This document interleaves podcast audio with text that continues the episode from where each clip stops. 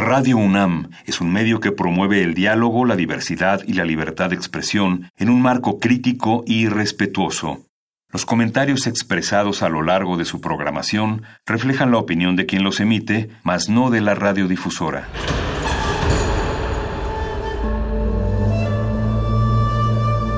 Un templo para la apreciación del ser mediante el sonido. mediante el sonido. Para nosotros. El sol sale durante la noche. Nuestros gritos llevan la mesura del silencio. Y el descontento está lleno de baile y risas. A todo, incluso a nosotros, nos resistimos. La universidad Ustedes y nosotros somos la Resistencia modulada.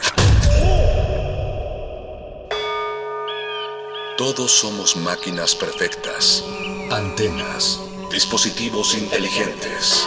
Somos la comunidad más grande de la historia. Somos la comunidad más grande de la historia. La tecnología es abrumadora. Aquí puedes usarla a tu favor. Resistor. Resistor.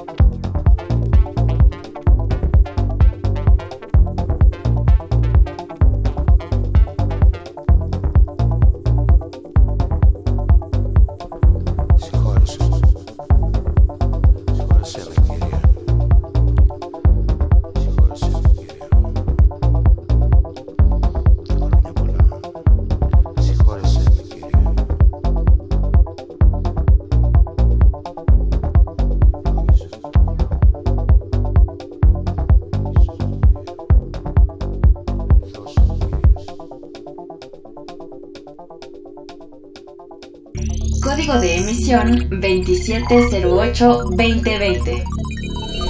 Estrellas de neutrones. Estrellas de neutrones. Estrellas de neutrones. Las estrellas de neutrones son remanentes estelares que han alcanzado el fin de su viaje evolutivo a través del espacio y del tiempo. Estos objetos tan interesantes nacen de estrellas anteriormente gigantes que crecen de 4 a 8 veces el tamaño del Sol antes de explotar en supernovas catastróficas. Después de la explosión, las capas exteriores de una estrella salen despedidas al espacio, permaneciendo el núcleo pero sin volver a producir fusión nuclear. Sin presión exterior de la fusión para contrarrestar el empuje de la gravedad, la estrella se condensa y se colapsa. A pesar de su pequeño diámetro, alrededor de 12.5 millas o 20 kilómetros, las estrellas de neutrones pueden presumir contener 1.5 veces la masa del Sol, por lo que son increíblemente densas. Un solo trozo de materia de estrella de neutrones, con el tamaño de un terrón de azúcar, pesaría 100 millones de toneladas en la Tierra.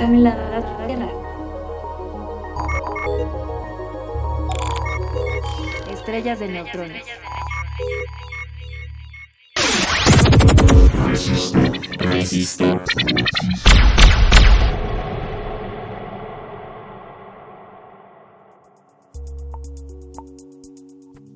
Buenas noches, Resistencia Modulada. Sean todos ustedes bienvenidos a una emisión más de Resistor, su programa de ciencia y tecnología favorito aquí en Radio UNAM les agradezco una vez más su, presencia. Les invito a escuchar Radio UNAM en el 96.1 de frecuencia modulada.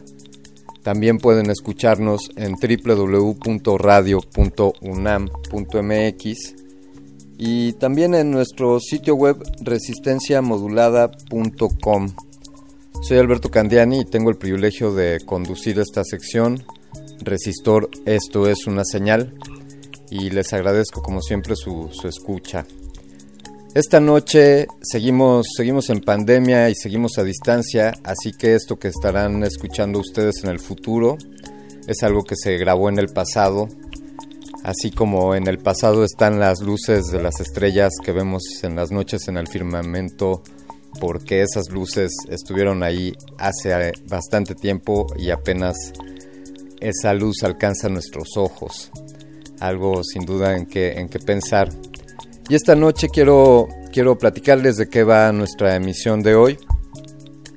Pues resulta que, resulta que un investigador de la Universidad Nacional Autónoma de México, quien colabora en el Instituto de Astronomía de la UNAM, también, también colabora en el Departamento de, Física, hizo un planteamiento teórico respecto a una estrella de neutrones en el polvo que quedaba de una supernova llamada 1987A. Y hace en aquel entonces, pues esto fue solamente un planteamiento teórico, no, no había quizá los medios para comprobarlo.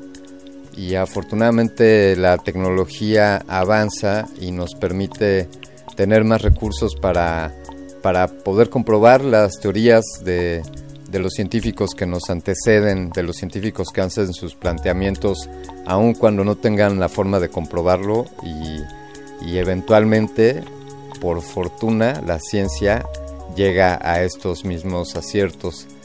Así que les quiero, les quiero compartir que estamos de gala esta noche porque tenemos a un distinguido invitado.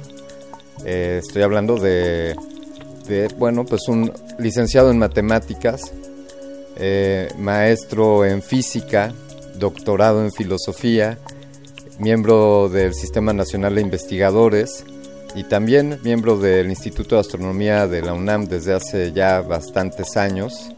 Estoy hablando del, doctor Danny Page. Danny, muy buenas noches, ¿cómo estás? Muy bien, muchas gracias. Buenas noches, Alberto. Buenas noches a todos los, como dicen, escuchantes. Eh, pues muchas gracias por la invitación, un placer compartir un momento con todos ustedes. siempre estas emisiones grabadas, Dani, son, las, veo como, como estas cajas del tiempo, ese baúl donde alguien guarda algo para que años después suceda y un poco la luz que decía yo de las estrellas y un poco lo, lo que hiciste tú hace 30 años respecto a, esta teoría sobre la estrella de neutrones. ¿Por qué no comenzamos, eh, doctor Page, Dani, por favor, porque nos expliques qué es lo particular de una estrella de neutrones? ¿Todas las estrellas son de neutrones o, o qué hace diferente a una estrella de neutrones? Por favor. Sí, mira, es el, tienen de estrella nada más el nombre, ¿ya? El nombre se los pusieron un par de astrónomos, de hecho uno era suizo también, en 1934, eran Bade y Zwicky, y con, con el mismo telescopio de Caltech que detectó la explosión del universo, con el cual Hubble también identificó las galaxias. En 34, Bade y Zwicky encontraron estrellas nuevas, estrellas nuevas en galaxias lejanas, ¿no? Y entonces ellos, dado la distancia de las galaxias, dieron cuenta que eran unas estrelletotas, unas explosiones tremendas, en vez de llamarle novas, como se llaman estas explosiones cuando las cercanas, las llamaron supernovas. Y allá pusieron en la conclusión de su artículo que postulaban que estas explosiones marcarían el nacimiento de una estrella de neutrones, que será una estrella hecha únicamente de neutrones, ¿no? no está claro de dónde sacaron la idea, pero el neutrón se acaba de descubrir dos años antes. Obviamente circulaba en la comunidad científica la idea que podrías hacer una bolata enorme de neutrones y que se quedaría así como una estrella, digamos, ¿no? Pero bueno, las estrellas realmente pues, son, son cuerpos celestes que, que, emiten radiación porque tienen reacciones nucleares en su interior, ¿no? Son calientes y emiten radiación y la energía que emiten viene de reacciones nucleares. Y es, estrellas que tienen tamaños de cientos de miles hasta millones de kilómetros, mientras una estrella de neutrones tiene como 20 kilómetros de diámetro. Entonces es el tamaño de un cometa, ¿no? Entonces ya de estrella no se parece mucho, pero tiene la masa de una estrella. Eh, tiene una masa entre una y dos veces la masa del Sol, ¿no? las más masivas que se han medido recientemente, bueno, hace unos 10 años, llegan a dos veces la masa del Sol. Entonces, y son el remanente que lo que queda, digamos, el esqueleto que queda después de la muerte de una estrella masiva, donde cuando la estrella muere precisamente está con esas explosiones que son las supernovas. Qué, qué fascinante. Y lo fascinante que tienen es que y teniendo dos veces la masa del Sol en algo que tiene 20 o 25 kilómetros de diámetro, significa que en el interior se alcanzan densidades del orden de mil millones de toneladas por centímetro cúbico. Para de lo que significa esto, podemos tomar todos los edificios de la Ciudad de México, casi todos, incluyendo nuestra Coyotes, la Nepantla, hasta le pueden poner Puebla, Toluca y con la vaca, si quieren, tomamos todos esos edificios, los comprimimos a la alta densidad que se alcanza en de neutrones y todo eso cabe en una cucharita. Entonces es, es una cosa monstruosa. Y de hecho está, está, en la límite de transformación en un hoyo negro. Si pudiéramos tomar una de neutrones y comprimirla un poquito, desaparecería y se transformaría en un hoyo negro. Entonces, para los físicos y los astrónomos es, una fascinación increíble pensar que una cosa de, este, de esta naturaleza puede existir, ¿no? Y pues de hecho sí existe, no, no hay la menor duda. Entonces, para el movimiento mi carrera como físico es un desafío, quizás casi un insulto de naturaleza de tener algo así. Entonces, no, pues tenemos que entender qué es esto. Pues básicamente es esto, una estrella, entre comillas, que tiene entre uno y dos veces la masa del Sol, pero 20 kilómetros de diámetro, que es más chico que la Ciudad de México. Dos veces la, masa del Sol en un espacio menor a la Ciudad de México, qué, maravilla. Eh, perdón, Dani, voy, a aprovechar, voy a hacer uso de mi ignorancia para hacerte esta pregunta. Eh, es decir, una estrella de neutrones podría ser el, el preludio del Big Bang cuando hablamos de densidades de masas hipercomprimidas y, e hiperdensas, eh, y podríamos estar en la explosión de, de una estrella. ¿Podrías decir que es aventurado decir que el universo es el resultado de, de esto? El resultado de esto. Pues a lo mejor hay gente que ya quizás un medio negro puede producir un universo, quién sabe. No, en el origen, los momentos primordiales del Big Bang, la densidad era muchísimo más altas Inicialmente, probablemente era casi infinito, ¿no? Pero ya no me voy a pronunciar sobre lo que pasó en este mero, mero momento que es una extrapolación teórica total, ¿no? Yo he preferido en mi carrera a aterrizarme en cosas que sí se pueden ver. Me gustan cosas exóticas, pero decir que se pueden hacer observaciones, experimentos y comparar nuestras teorías con, con, algo real. sobre esto, eh, Dani, si nos das oportunidad de hacer una, una pausa para poner algo de música, y me gustaría preguntarte eh, cuando continuemos sobre cómo llegaron a la formulación de esta teoría, cómo, cuáles fueron las observaciones o, el camino que, que siguieron para, para hacer este planteamiento hace 30 años. Si nos das oportunidad, Dani, continuamos. Vamos con algo de música aquí en Resistor. Sigan escuchando Resistencia Modulada. Regresamos. Resistor. Hace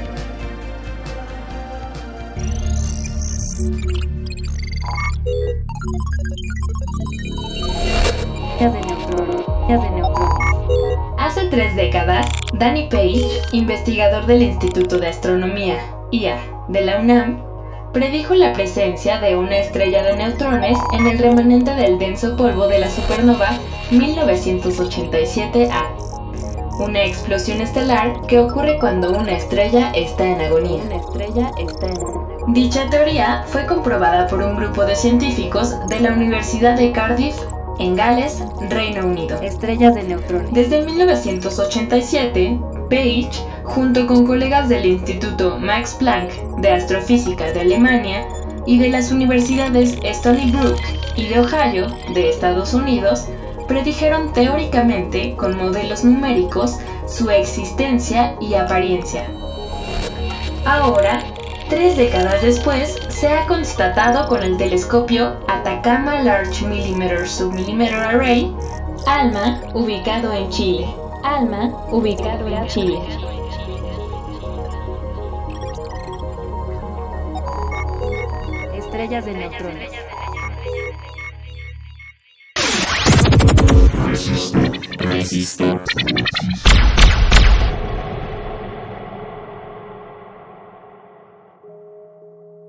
Continuamos en Resistor hablando de estrellas, pero no de estrellas, sino de estrellas de neutrones y ya nos han explicado que de estrellas solo el nombre, este fenómeno maravilloso de, de neutrones comprimidos y de altas densidades. Pero, pero Danny, Danny Page, ¿cómo, ¿cómo observaron esto? ¿A qué distancia está, eh, está este polvo estelar donde detectaste esto y cómo lo, lo visualizaste hace 30 años? ¿Cómo llegaron a formular esta teoría? Esto tiene una historia, bueno, de 33 años, desde ese 23 de febrero de 1987. En la, esta noche apareció de repente una estrella nueva en el cielo de Chile, de hecho visible en todo el hemisferio sur. Desgraciadamente no, no lo he visto yo mismo en esta época, pero en este momento yo, yo estaba ya de estudiante de doctorado, trabajaba en física de altas energías, y, pero no me gusta mucho lo que estaba haciendo y resultaba que estamos en el cuarto piso del departamento de física en Sunnybrook en el tercer piso estaba el grupo de física nuclear que eran especialistas de los mejores en el mundo en supernovas precisamente en energía de neutrones. Entonces, dos o tres días después de la explosión de esa supernova, que me enteré de ella, este, decidí que si la última vez que se vio una supernova la había visto Kepler, se como tres o cuatro por milenio, entonces decidí bajarme en un piso y a trabajar en este campo, es una oportunidad fantástica que nos llegue. Entonces, básicamente cambié mis estudios de, doctorado y cambié de campo a raíz de esa supernova. Y inmediatamente mi asesor me puso a hacer unos cálculos de transporte de calor que resulta, de hecho fue el, primer minuto que empecé la astrofísica, mi asesor me dio una carta, unos cálculos y dice, checa esto, ¿no? Y esto es directamente lo que hicimos en el artículo que publicamos hace poco, es como un círculo de 33 años que se cierra.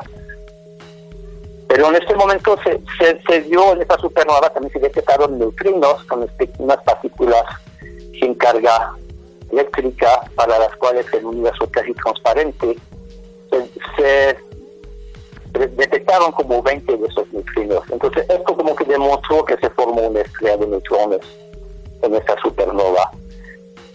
Entonces ya a base de esto pues estuve desarrollando modelos de evolución de estrellas de neutrones como con el tiempo iba a cambiar su temperatura.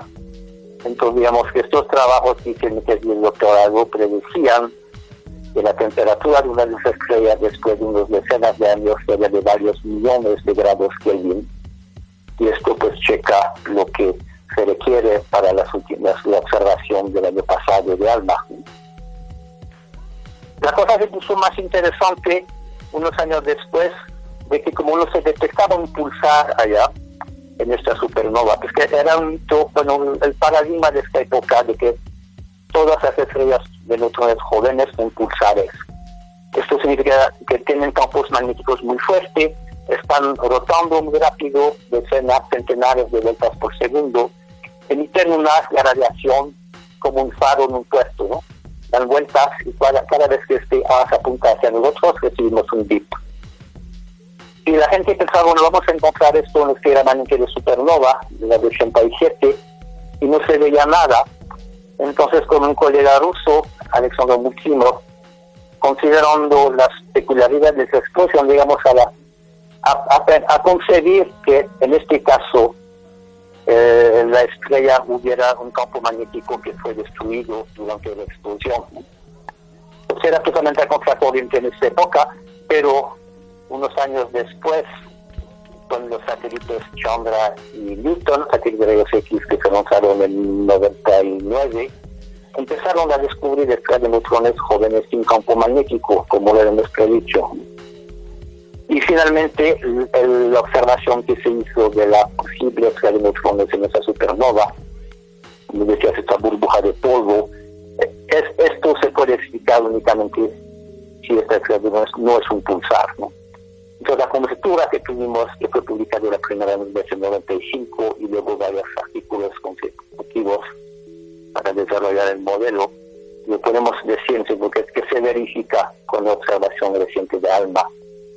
Tenemos una escala de neutrones, como vimos los neutrinos, que confirma la temperatura de esta escala de neutrones checa con los cálculos que hice en mi doctorado, pero esta no es un pulsar. esto como rompe un paradigma al inicio me agarraron como de loco, dice, ¿cómo es posible? Todas las escaleras que conocemos jóvenes son pulsares. Y resulta que no, pues ahorita somos como 25% no lo son. Y esta es, parece que no lo es tampoco. Entonces, en ese sentido, es una, una verificación 25 años después. ¿no? El primer artículo fue en 1995. 25 años después se verifica indirectamente esta especulación. Qué, fascinante. Eh, danos, danos oportunidad de, poner algo de música y regresamos, Dani, por favor. Resisto. Resisto.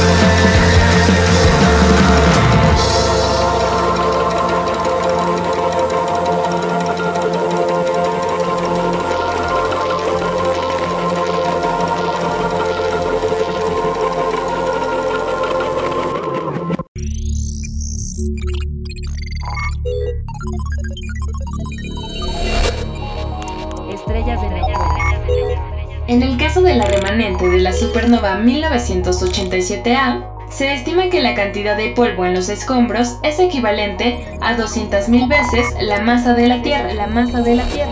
Desde que se registró la explosión en 1987, han habido esfuerzos internacionales para detectar el residuo de esta explosión. Ahora se tiene un argumento sólido para afirmar que el residuo es una estrella de neutrones. Estrellas de neutrones. El hallazgo observacional de los estudios históricos de Danny Page hecho por el grupo de Phil Segan y Matsura Kako de la Universidad de Cardiff en Gales, Reino Unido, se publicó recientemente en la revista científica The Astrophysical Journal.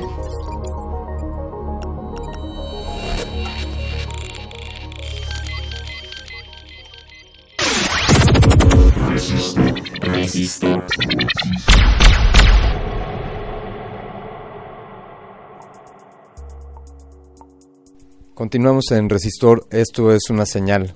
Estamos hablando con Danny Page, quien junto con, otros científicos formulara una interesante teoría respecto a una estrella de neutrones hace ya más de, tres décadas y esta teoría se está comprobando actualmente.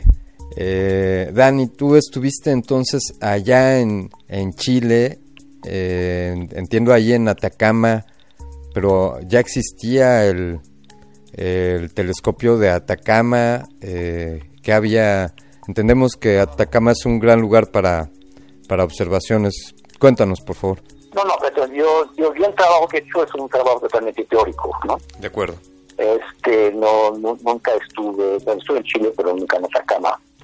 Y este, es un observatorio que está al norte de Chile, casi en la frontera con Bolivia, a unos 5.000 metros de altitud y está constituido realmente de 66 antenas. Es un poco el, hermano o la contraparte del gran telescopio milimétrico que tenemos aquí en México, en la Sierra Negra, ¿no? Sí.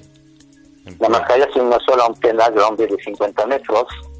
El de, Atacama son 60 antenas de unos 10 o 11 metros cada una. ¿no? O se tienen propiedades distintas, pero observan el mismo tipo de, ondas milimétricas. De hecho, ambos instrumentos participaron en la imagen del hoyo negro que vimos hace un par de años. Se acoplan perfectamente uno con el otro. Pero lo que hicieron en, esta en esta observación fue un artículo que salió en noviembre del año pasado. De hecho, observa, las observaciones son de 2015 que vez en 2015 tuvieron esas 66 antenas en una configuración muy extendida, cubriendo un radio de 150 kilómetros. Y hicieron estas observaciones a muy alta frecuencia, 670 eh, gigahertz, que son ondas submilimétricas. Y se tardaron cuatro años para publicar el artículo, porque era la primera vez que trabajaban en estas condiciones. Tuvieron que hacer un montón de trabajo de calibración, de procesamiento de, de las imágenes, de modelos datos, para finalmente el año pasado pudieron terminar su artículo. Y lo que se sorprendieron es que ver cerquita del centro de la explosión una burbujita pequeña de polvo. O sea, con este instrumento pudieron demostrar que en el centro de este de supernova hay polvo Vemos polvo en el universo por todos lados y sabemos que somos polvo de estrella, como decía Carl Sagan, ¿no? Y cuando se forman estrellas, con este polvo se forman planetas y luego se forman astrónomos y, todos los humanos que conocemos, ¿no?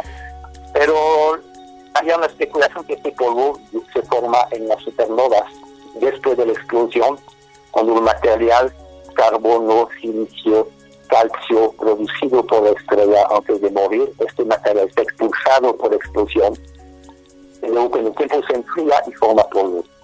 O sea, ya demostrado en la magia es hay polvo y hay algo como 200.000 masas terrestres de polvo. Yo solamente cuando veo polvo voy por la aspiradora, ¿no? Claro. Para quitarlo. Allá son 200.000 veces la masa de la Tierra en polvo. Entonces, este luego en el futuro se va a condensar la forma de las los planetas. ¿no? Pero encontraron que cerca del centro era una burbujita de polvo demasiado caliente. Entonces, esto en este artículo observacional dicen posiblemente esto será una señal de que hay algo dentro que está calentando el polvo, que es demasiado caliente. Y entonces no vimos esto eh, con mis colegas, empezamos a discutirlo, a checar, comparar con nuestros modelos llegamos a la conclusión que, que no, no es posible, ni que tiene que ser esta burbuja de polvo caliente. La única explicación de su temperatura y de la radiación que emite, emite como 50 a 100 veces más de la, energía que emite el Sol, ¿no? Entonces es enorme, como mil veces más grande que el sistema solar, emite 100, 50 a 100 veces más radiación que el Sol. Entonces bueno, ¿qué hay adentro que lo pone tan luminoso?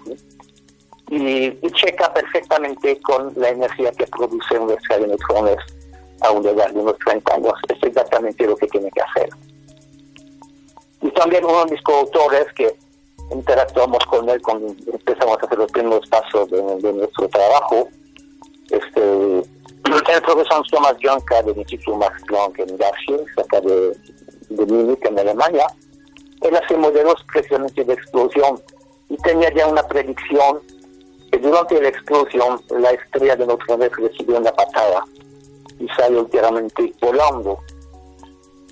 Y debería estar ahorita, 33 años después, salió a una velocidad como de 700 kilómetros por segundo, debe estar precisamente ahorita donde debe esta burbuja de polvo caliente. ¿no? Pues esto podemos decir que es una predicción teórica de nuestros colaboradores, de dónde debe estar la estrella de neutrones. No está donde nació, se movió. Se movió como ya un décimo de año, de año luz en 33 años, ¿no?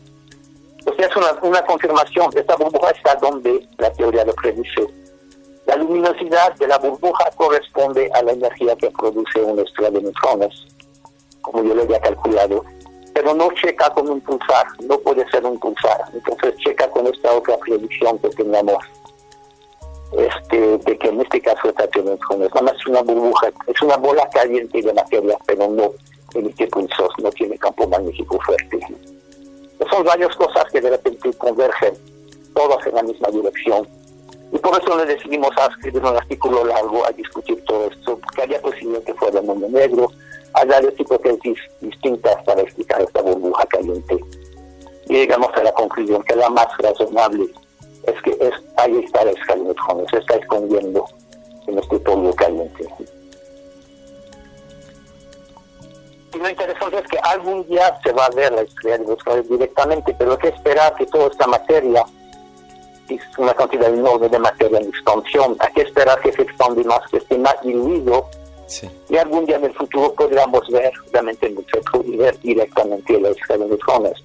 O sea, todavía la, la, el, el, polvo nos estorba para, para verla, aún el, el polvo remanente de la explosión. Ajá. Creo que se es una bola de polvo en expansión. Sí. Y, gas también, ¿no? Pues, desgraciadamente a lo mejor habrá que esperar otros 30 o 40 años para que esto se vuelva transparente transparente a los rayos X para que podamos ver la superficie de la estrella en rayos X. Esto lo vemos, conocemos muchos remanentes de supernova mucho más viejos, de siglos o miles de años, y vemos en el centro la estrella de neutrones caliente, no tan caliente como esta, pero sí la vemos y se ve con satélites de rayos X, precisamente igualmente con Chandra o con Newton. Pero allá, eh, quién sabe si todavía estaría en este mundo conocer esto, ¿no? Ah, pero... Pues a lo mejor tenemos suerte y hay un huequito en este polvo y dentro de un año de repente deja pasar la relación de la estrella y la detectamos. Pero si nos tenemos una suerte tremenda, podría necesitar 20, 30 o 50 años para esperar que se diluya todo esto y que la podamos ver. Pues por el momento es un indicio, pero digamos, siempre digo que es el pato, ¿conoce, no? Es, camina como pato, tiene plumas, así, cuac, cuac, que es, es un pato, ¿no? Sí. Entonces, algún día lo veremos, pero por el momento yo creo que nosotros, por lo menos, mis, colaboradores, nos, nos convencimos prácticamente que tiene que ser el pato. Claro. Ahí está aunque la neblina lo, lo esconde, pues suena, suena que ahí está el pato. Está caminando, se va donde tiene que ir.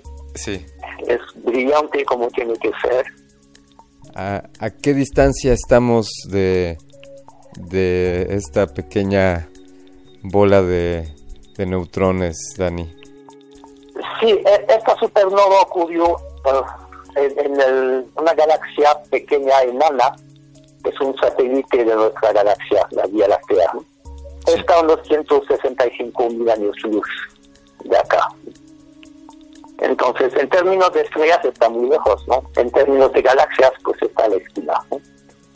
Por suerte está suficientemente cerca para que se pueda estudiar con muchísimo detalle. ¿no? Claro. Se, se observan centenares, se detectan centenares de supernovas cada año, pero están siempre en galaxias muy, muy lejanas. Y lo que se ve, lo que se puede estudiar realmente es muy pobre, ¿no?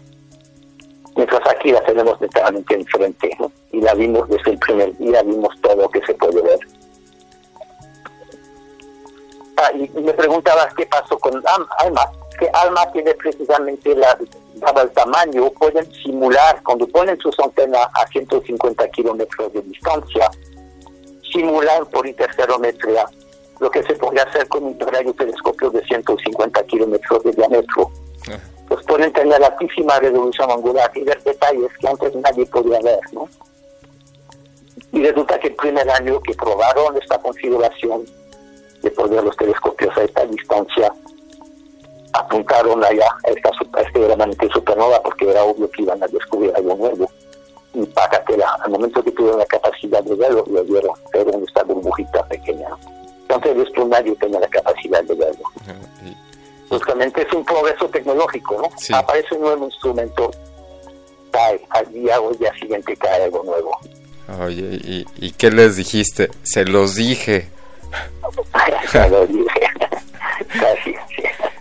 Eh, entiendo, eh, habl- hablaste de esta observación de, del hoyo negro que se hizo, bueno, también fue eh, trabajo de, me parece que unos cinco años y publicaron unas fotografías recientemente, el año pasado o hace dos años.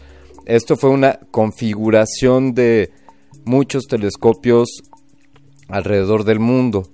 Entiendo, como decías, que el milimétrico de aquí de, México, en Puebla, Atacama y otros telescopios participaron.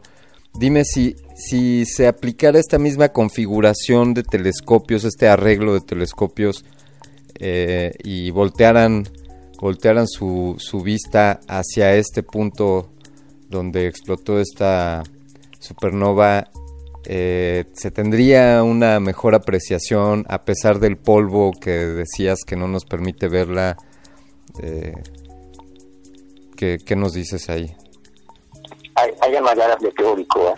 realmente. Pero, sí, es obvio que son, en este caso para el hoyo negro, simularon un telescopio de 15.000 kilómetros de diámetro. Tienen varios telescopios de distintos puntos del planeta. La distancia máxima era algo como 15.000 kilómetros. Entonces, si pudieron hacer la misma observación hacia esta supernova, yo pienso que podrían tener ver muchísimo más detalles de lo que se dio con Alma. Hay escenas que preguntarle al doctor Luanar, que está en el, en el Instituto de Radioastronomía Astrofísica en Morelia, ¿no? Sí.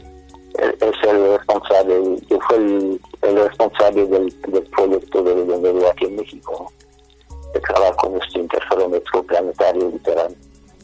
Entonces, esto habría que preguntarle a él si realmente piensa que pueden aplicar la misma tecnología para esta supernova ¿no? Sí. en particular. Sí. Sé que es algo sumamente complicado que requiere muchísima gente que trabajar y tienen que estar varios telescopios en varios continentes con el cielo limpio, con las mejores condiciones para hacer observación. No, no es nada trivial. Claro. Entonces, pero sería fantástico si se pudiera y poder ver probablemente mucho más detalle de lo que dio Alman. Da- Dani, ¿en, en qué te encuentras trabajando hoy? ¿Qué, qué tienes ante el futuro eh, en tus investigaciones? Pues hay varias preguntas que salieron de, esta observación, entonces con, con, un postdoc ruso que estaba conmigo queremos hacer estudios un poco más detalle de lo que acabamos de publicar. Y los otros trabajos que hago son también de neutrones, pero estas son unas muy, muy viejas que están en el sistema binario. Son estrellas que acretan materia de una compañera se calientan por la acreción las explosiones termonucleares y después dejan de acretar, se enfrían, se vuelven a calentar y se enfrían. Entonces lo estamos observando con Chandra también y vemos su evolución y la respuesta de la estrella a esta perturbación. Pues con esto también podemos observar la, la, respuesta en tiempo real de un estrella neutrones a una perturbación. Y ahí entonces podemos estudiar cómo esta materia de mil millones de toneladas por centímetro cúbico, cómo se comporta esta materia. Pues ahí son, son, resultados así fascinantes. Dani. Y todos, y todos toman años y años de trabajo. Claro. Claro. Un trabajito de hormiga, obsesiva. casi tan casi tan denso como, como la estrella de neutrones. Eh, eh, estimado Danny Page, eh, en verdad quiero agradecerte la, el que nos hayas tomado esta llamada y, que nos hayas explicado tan ampliamente cómo, cómo ha sido esta investigación y este trabajo de tu parte como científico y, agradecerte porque pues no todos los días tenemos oportunidad de charlar con, con alguien que descubre estrellas. Te, te, agradezco mucho la llamada, Dani. No, pues muchas gracias por el interés y muchas gracias por la, oportunidad de, de, charlar un rato sobre estos temas lejanos de la vida cotidiana, pero fascinante, ¿no? Sí, sin duda fascinante. Y... son nada más por que existen, como que nos ponemos necios, queremos ver esto, queremos estudiar, entender qué pasa allá. ¿no? Hay que asegurarnos si, si, si es un pato. te, te, agradezco mucho, Dani, y, y esperamos hablar nuevamente contigo. Pues muchas gracias, Alberto, y ojalá tengamos otra oportunidad en el futuro. Gracias. Hasta, hasta luego. Hasta luego.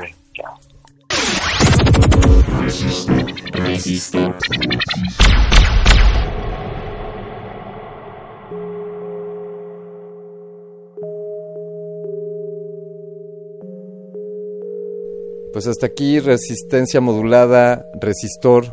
Quédense, quédense escuchando resistencia modulada.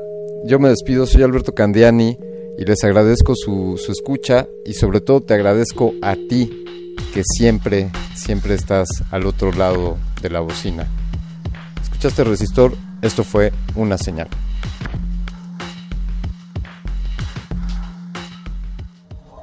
Última enseñanza del día. Siempre hay que mirar las cosas desde el lado positivo. Si no lo hay, descarga la actualización. Descarga la actualización.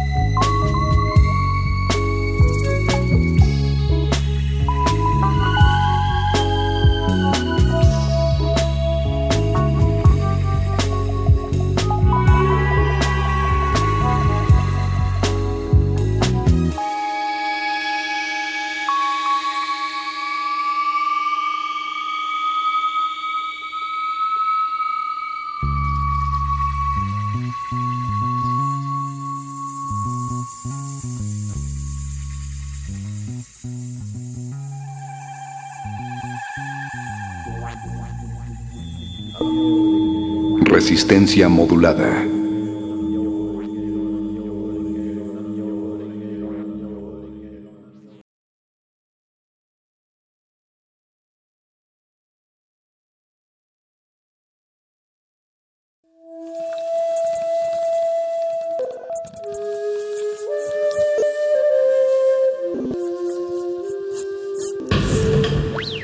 La música emergente es como el silencio. silencio.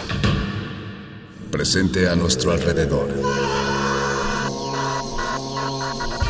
Pero audible solo para quienes tienen disposición de escuchar.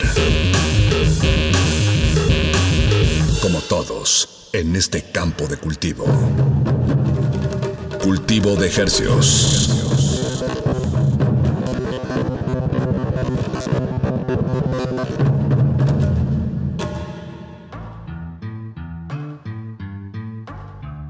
Organismos audiosensibles y radioceptibles inmersos en las ondas hercianas. Bienvenidos a otra emisión de Cultivo de Hercios. El invernadero musical de resistencia modulada que se atomiza y transmite los lunes y los jueves a las 9 de la noche en compañía de ustedes y de la música recién cultivada que hacemos llegar hasta sus oídos.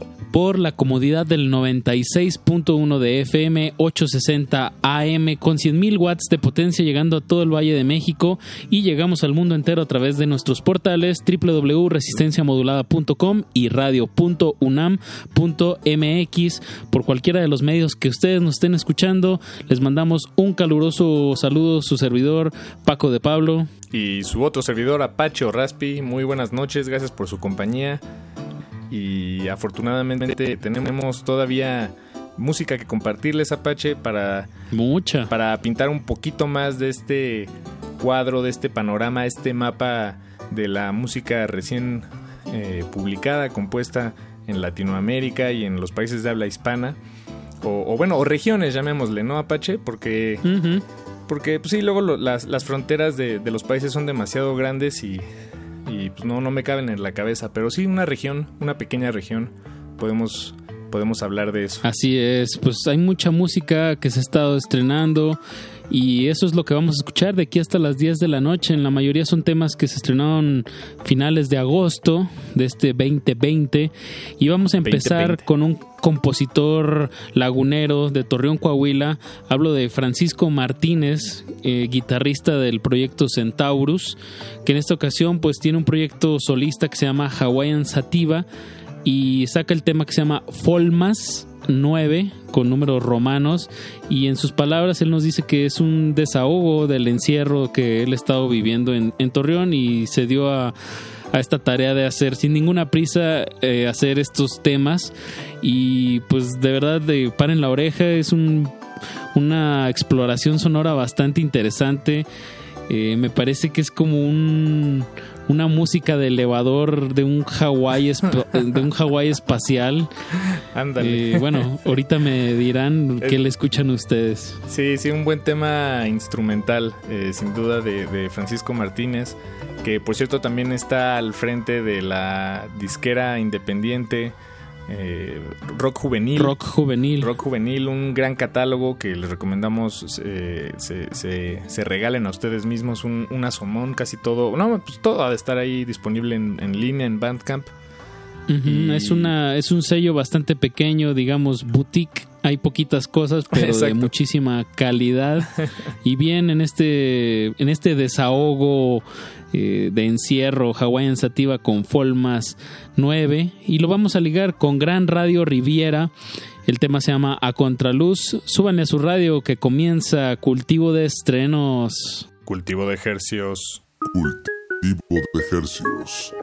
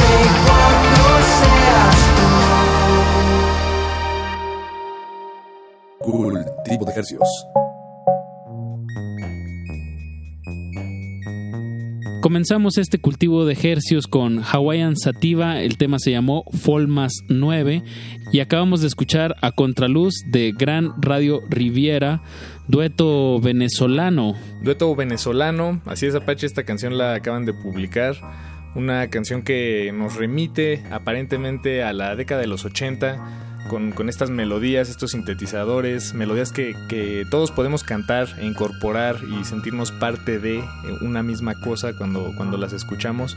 Pero, pero bueno, digo que aparentemente nos remite a los 80 porque eh, pues es una ilusión, digo, es, música que tal vez eh, culturalmente e históricamente se relaciona con los años 80, pero desde entonces y hasta ahora eh, pues no es, es, algo que no ha parado, ¿no? Es decir, siempre la ha habido y probablemente la habrá mientras eh, el mundo no se, detenga por completo.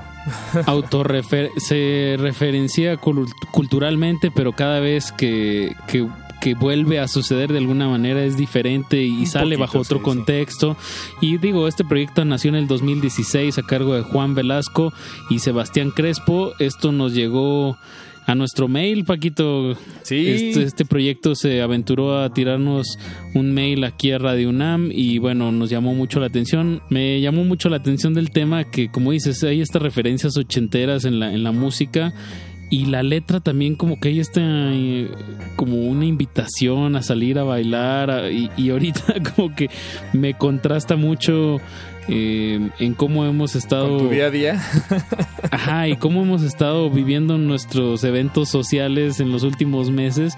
Y bueno, quisiera creer que este tema pues es como un avistamiento de de cómo se va a volver a incorporar la vida nocturna, ¿no? Que hasta el momento en esta nueva moralidad, pues todo cierra a las 10 de la noche y está como todo muy controladito en ese sentido, pero ya está empezando a haber vida nocturna y bueno, a eso me sonó este tema de A Contraluz de Gran Radio Riviera. Vámonos con otro bloque musical, Vámonos Paquito. con otro bloque, Apache, no nos vamos muy lejos, estamos ahorita en Venezuela y vamos a dar un paso a Perú, a Perú Bien. en una extraña en una extraña frontera con Colombia, que en realidad sí existe, pues, pero digo digo extraña porque porque la frontera es imaginaria, Apache, no me refiero a la frontera geográfica, sino al punto de cruce entre Gala Bri, ella es peruana, cantante, compositora, hija de, de peruano y de brasileña, me parece, y es una colaboración con Jason Neutra o Jason Neutra, la verdad no, no sé, es ahí, hay una I latina claramente ahí al lado de la A, entonces no, no sé. Pero bueno, Jason o Jason Neutra de Colombia, específicamente de Barranca Bermeja, un lugar que, que yo eh, francamente no- nunca había escuchado y además es una sola palabra, Barranca Bermeja. Se me, se me hizo interesante.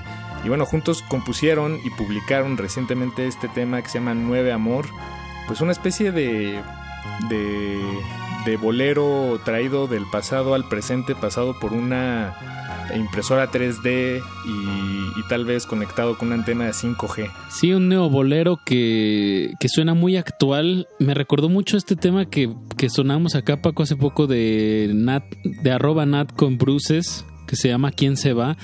Y me resuena en este tipo como de intención pop hacia el bolero que que bueno, el pop siempre ha sido hiperintencionado, ¿no? A que, a que sea algo popular en el momento en que sale. Y esta impresión me da este tema de Galabri, Jason Neutra, que se llama Nueve Amor. Eh, bien por, por esta colaboración Colombia-Perú. Y bueno, pues escuchémosla. Y después de eso vamos a escuchar a Daniel Quien, compositor mazatleco, con el tema Poetas en las Cuevas.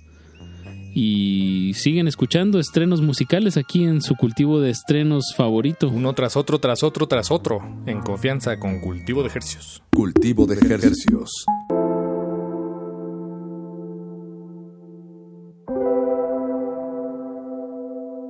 Comienzo a sospechar, algo está cambiando, debe ser normal, sale el llanto, ya no sé qué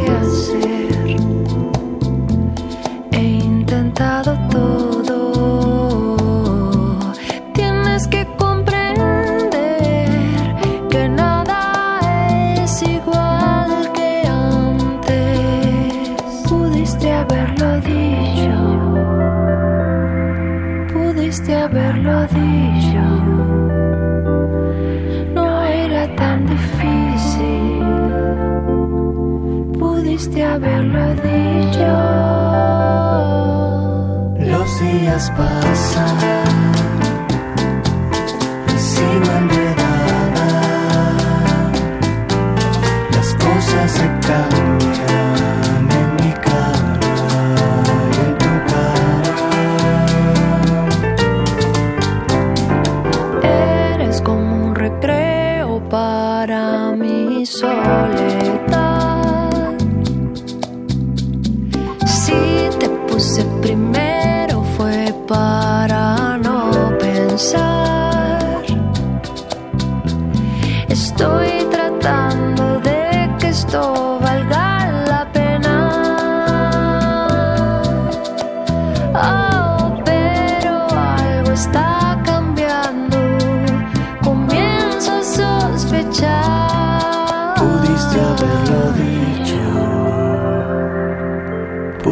Haberlo dicho. No era tan difícil, pudiste haberlo dicho.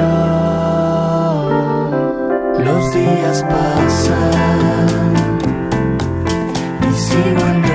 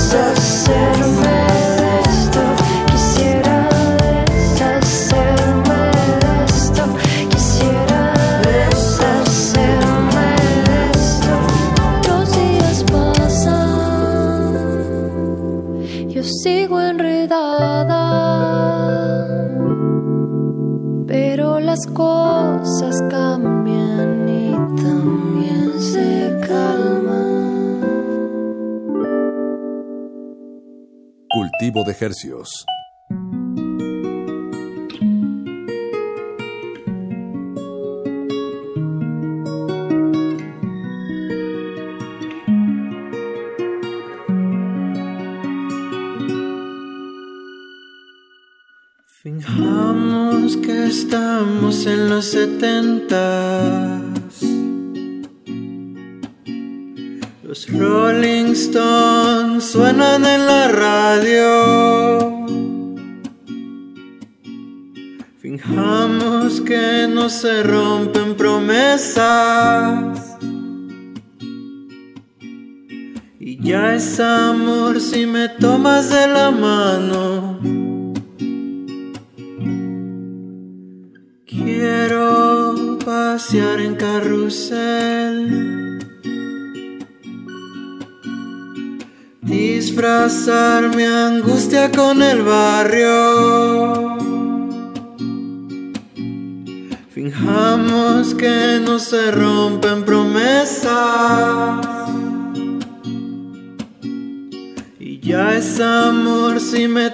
de la mano.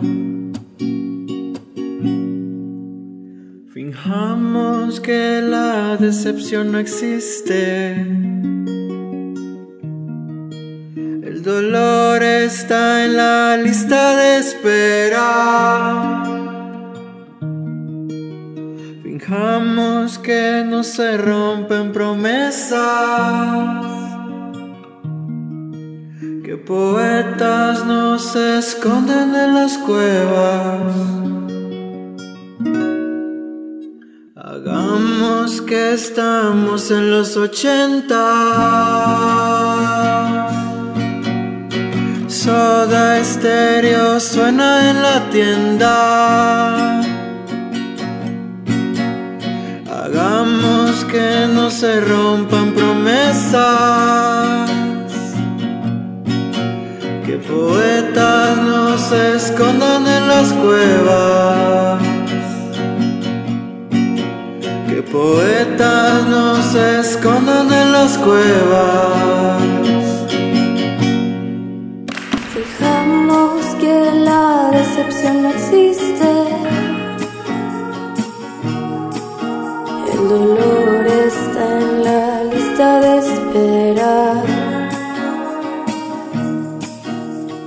Fijamos que no se rompen promesas. Que poetas no se esconden en las cuevas. Cuevas, cuevas. Que poetas no se escondan en las cuevas. Cuevas, cuevas. Que poetas no se escondan en las cuevas.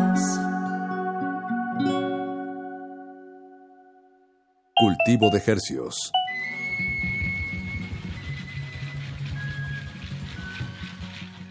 Comenzamos este bloque escuchando la nueva canción de Gala Brie y Jason Neutra.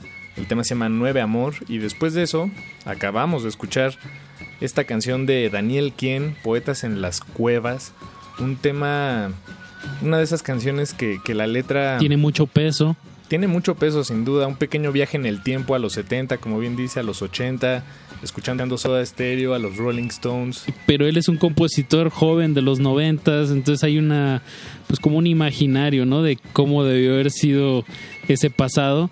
Pero me gusta que lo actualiza Daniel Quien con un lenguaje pues muy coloquial, hablándole a, a los jóvenes y bueno, bien por este compositor de Mazatlán que recientemente fue firmado en Universal y, supongo que pues eso le va a dar mucha mucha exposición. Sí, que además a él lo conocimos por una colaboración reciente, una canción que publicó con Ed Maverick, eh, también firmado en Universal, ¿verdad? Es de estas de estas de estas pocas personas que, que, llegan a esa a esa junta con esos con esos papeles y esas cada vez son más Paquito. la industria musical se recuperó gracias a, las, a los streamings a lo que la gente paga mensualmente en el stream que ellos elijan pero se está generando muchísimo dinero y obviamente pues se tiene que repartir y y, pues tienen que estar filmando más artistas jóvenes y en este, esta camada. Ahí también tenemos a Robanat, a Bruces, a quién más está en esa lista, um, ¿cómo es? Brati,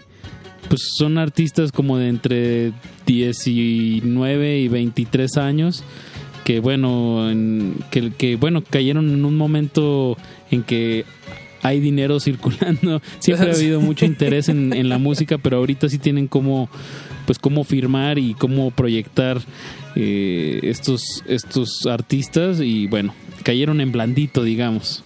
Ándale, y bueno, eh, ahora que hablas de, toda esta camada de artistas, pues creo que el siguiente bloque no está muy lejano de ello, ¿no? Digo, no, no sé, la verdad no me consta cuántos contratos ha firmado cada quien, pero me queda claro que la música de Bruces, la siguiente cantante que vamos a escuchar a continuación, con esta, nuevo, esta nueva canción que se llama Indiferente, eh, pues yo creo que ya está a la altura, ¿eh? Completamente. Y completamente. La producción ya está así casi al nivel de Katy Perry, ahorita lo van a escuchar.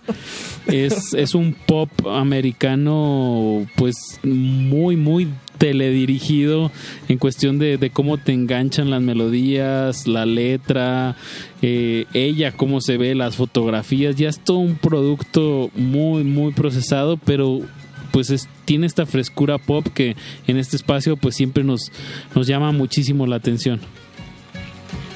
Y les queremos compartir. Ah, no, bueno, eso sí, siempre, siempre, siempre. Escuchemos de, de esta compositora de Tijuana, el tema se llama Indiferente y es tan, tan actual que hasta hay unos, unos, cuando pones el celular en vibrador, unas, vibraciones en la mesa. Ándale, así de actual está este tema de Bruces con Indiferente. Sí, los nuevos sonidos que nos rodean en esta cotidianidad. Eh, después de eso vamos a escuchar a Urs bajo el árbol y a Ramona con esta insospechada colaboración que acaban de publicar. La canción se llama Ella y quédense en sintonía. En un ratito más regresamos con más detalles. Súbanle a su radio y les damos más detalles aquí en Cultivo de Hercios. Cultivo de Hercios.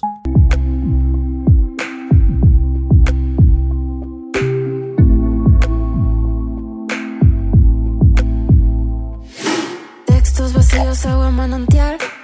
Hipocresía, código postal. Sentimientos que lamento. Tecnología, pero antisocial. Charla vacía con mediocridad. Sentimientos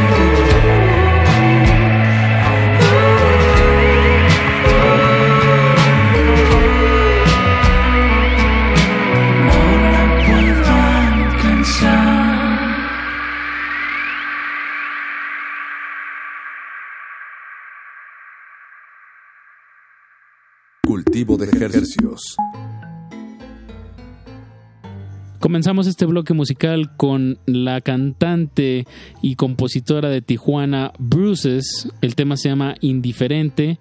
Y acabamos de escuchar una colaboración de Urs Bajo el Árbol con Ramona, también de Tijuana, Urs Bajo el Árbol de aquí de la Ciudad de México. El tema se llama Ella. Eh, pues una baladi- baladita romántica, ¿no? Paquito, hasta Sí. con saxofón. Recuerdo Urs Bajo el Árbol es un proyecto que pues ya ya debe tener un poco más de 10 años. En los 2000 recuerdo que usaban era un elemento muy característico de esta banda, el, el uso del saxofón en, en estas composiciones pues un poco oscuras y experimentales y en esta ocasión como que lo que escuché con Ramona pues es una muy buena fusión. Sí, pues una, una canción que nos recuerda que nunca seas demasiado joven para estar enamorado. Eso. ¿Nunca se es demasiado joven para estar de- enamorado? Joven o viejo, ¿no? Joven o viejo, sí. El amor es universal, ¿verdad, Paquito? Hay que, hay que estar enamorados de no nada más de una persona, sino de lo que hacemos, de lo que nos rodea, de nuestras mascotas. Algo que, que atraviese, que sea multidisciplinario, transdisciplinario, transmultidisciplinario. Muy bien, Paco. Pues vamos con otro bloque musical que vamos a comenzar con un artista argentino que se llama Guasuncho. El tema se llama Pibe. Está buenísima ya. Tengo- tenía que decirlo, Apache. Me voló la cabeza No, esta no. canción. ¿Es tu favorita de esta selección de jueves 17 de septiembre, Paquito? ¿Es Mira, tu es que estreno favorito? Siento, siento que no se vale, pero también siento que se vale ser Se honesto vale. Y, y también se vale decir como pues que hay una hay una can- hay canciones que, que me gustan más que otras, ¿no? O sea, Claro, es- Paco. es y pero lo digo desde ahí, vaya, no no estoy diciendo que sea que les gane a las otras canciones, solo que conecté con esta canción eh, desde y precisamente con- conecté con ella como la canción quería que yo conectara con ella, entonces eso es un, un punto a su favor. Esta esta pequeña manera Comunicó digo y porque transmitió. es una canción breve, pero es una pequeña manera de, de conectar con nuestro niño o nuestra niña interno y y es un sentimiento muy bonito que, que desde Peter Pan no me, no me quedaba así de claro. Sí, pues el tema de Guasuncho se llama Pibe, que viene en un disco que acaba de lanzar ahora el 28 de agosto que se llama Bordes. Se lo recomendamos mucho, ya es un artista que lleva desde el 2011 haciendo cosas. Hay un disco por ahí del 2013, me parece que es que se lo recomendamos mucho. Métanse al Bandcamp de Guasuncho. De verdad, eh, me parece un, un- proyecto muy interesante. Se llama Natsuki, el, el, el- el disco que les digo es del 2013. Eh, bastante adelantado a su época, me suena todavía muy, muy vigente en este 2020. Y bueno, este tema que acaba de sacar, como dices Paco, es una, una referencia a, pues sí, a, a tu niño interior. Les leo rápidamente la breve lírica que tiene, que es cuando era chico era más fácil decirlo, con esa inocencia de un niño sin medir el tiempo que existo. Cuando era pibe, todo, todo era más fácil y simple, jugar y soñar que soy libre para no crecer. Me encanta Apache. Pues vámonos con esta canción desde Argentina, Guasuncho, que la vamos a ligar con un nuevo tema de César Sáez, un salto eh, kilométrico bastante considerable desde Buenos Aires hasta Los Ángeles, California. Pero bueno, esa será la travesía musical que, que está por comenzar. aquí, Vámonos. Ahora, en cultivo de ejercicios. Cultivo de Hercios.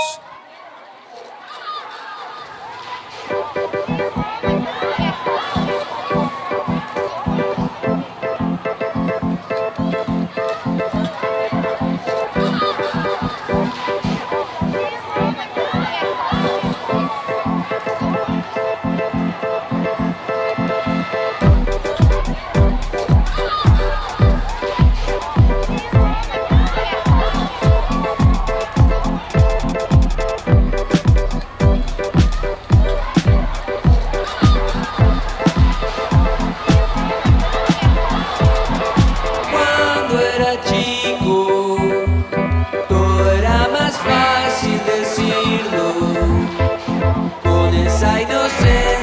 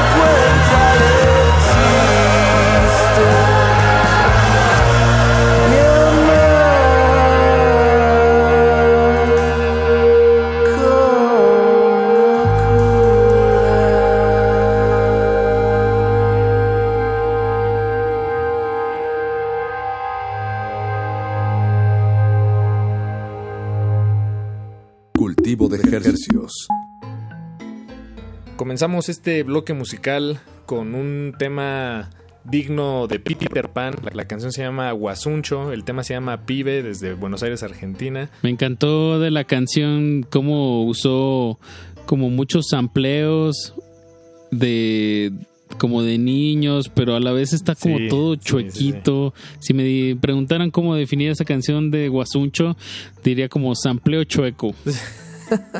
Pues dicho como eso creo que lo no lo dijiste tú, creo que lo dijo el apachito que traes dentro. y bueno, acabamos de escuchar el nuevo tema de César Sáez, la canción se llama Canción Triste y esa es una de estas canciones que hacen este esta movida que a mí me gusta mucho. Bueno, es una doble movida. Por un lado es autorreferencial, ¿no? Decir esto que escuchas es una canción triste y la canción se llama Canción Triste. Y está hablando Y en sobre efecto, su es una canción triste. Sí, bastante triste, pero hacia el final hace el segundo movimiento que me gusta decirle el Café Tacuba, que es cuando eh, la, la canción, eh, pues di- digamos, pasa de, de menor a mayor, que en realidad sucede mucho, solo que, que cuando es así de evidente, como con- en esta canción, pues a eso le llamo la, la Café Tacuba, de menor a mayor. A mí me encantó este tema que pues tiene una referencia al gospel. Desde un inicio hay mucho coro y conforme va creciendo la canción, también las voces que del Sí, coro wow. gigante va creciendo. Y digo, esto es un, un efecto infalible, ¿no? Para crear emociones en las canciones. Y más si es un tema triste. Pues se me hace un gran acierto de César Sáez haberse apoyado en unos coros gospel que me recordó hasta un poco a unos discos de Spiritualized que también hacían un poco Ándale. esto. Sí, sí, y sí. bien, bien por César Sáez, me sorprendió mucho este tema. Vámonos con un último bloque musical para que suene completito. Eh, les traemos pues dos sonoridades de la costa oeste. Hablo de Gilberto Rodríguez y Los Intocables. Eh, es un proyecto, pues sí, de, de Gilberto Rodríguez en colaboración. Bueno, la producción corre a cargo de nada más y nada menos que Eduardo Arenas, que es el bajista de Chicano Batman. Así es. También el, el- las baterías son grabadas por Gabriel Villa, eh, también baterista colombiano de, de este proyecto Chicano Batman tan exitoso. Y bueno, se y también está Rubén Sandoval y aquel Mestaller que bueno, ellos son los intocables, eh, dándole todo este sabor y todo este ritmo latino al proyecto de Gilberto Rodríguez, que está radicado en, en la bahía de San Francisco.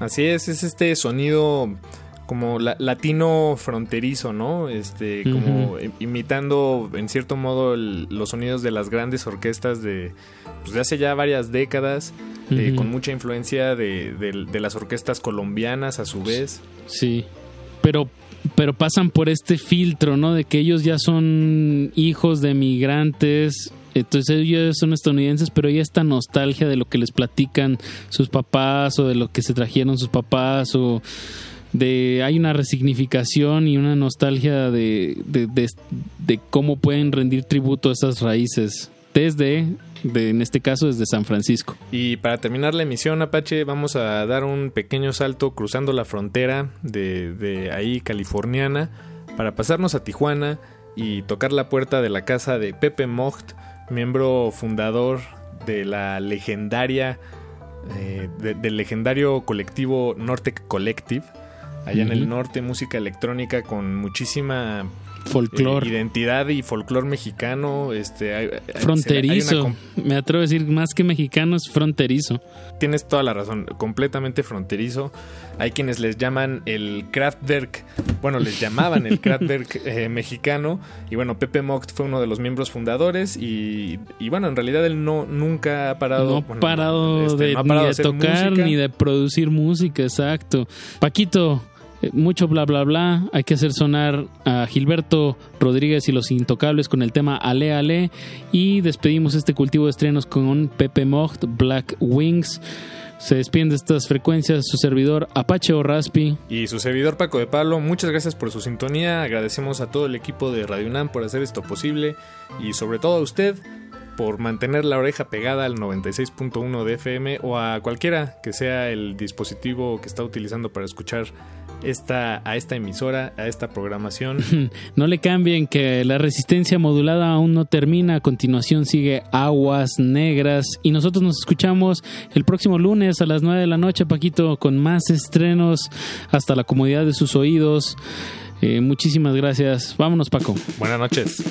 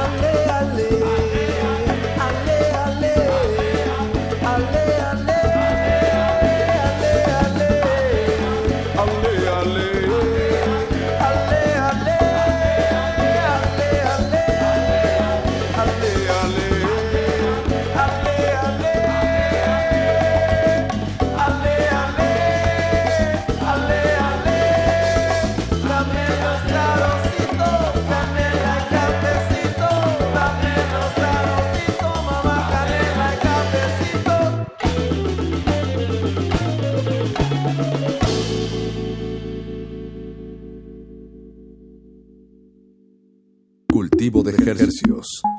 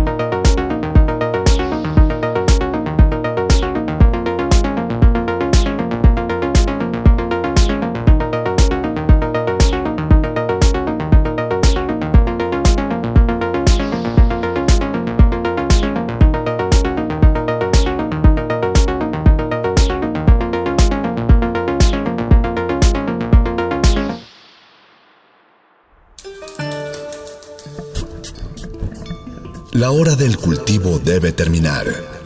Así, el sonido podrá florecer.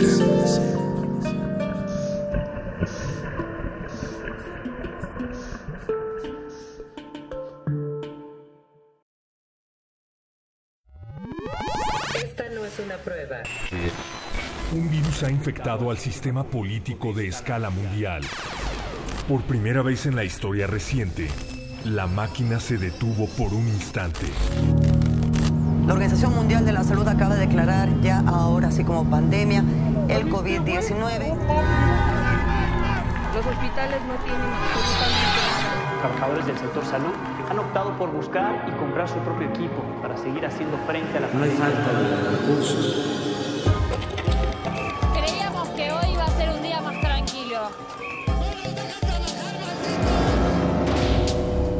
Los discursos políticos fomentan que regresemos a una nueva normalidad basada en la anterior. Estos discursos culpan al virus de la crisis social y económica. Sin embargo, sabemos que esto no es así. El virus no generó la crisis, la intensificó. Cuando la normalidad es el problema, no queremos regresar a ella. Queremos hackearla. Resistencia modulada.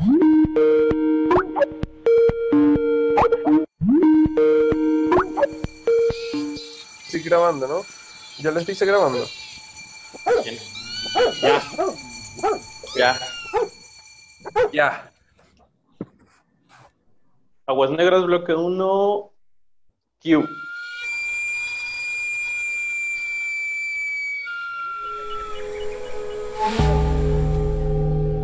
Existen flores en medio de los pantanos.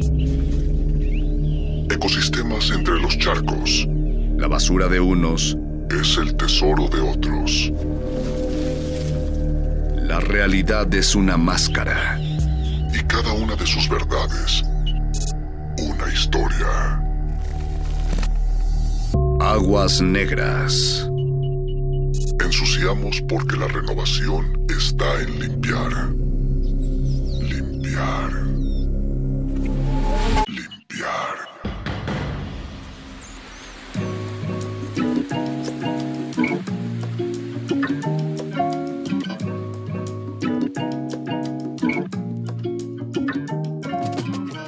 Bienvenidos una vez más en, eh, en algún punto a un limbo del tiempo que de alguna manera tiene su salida los jueves a las 10 de la noche.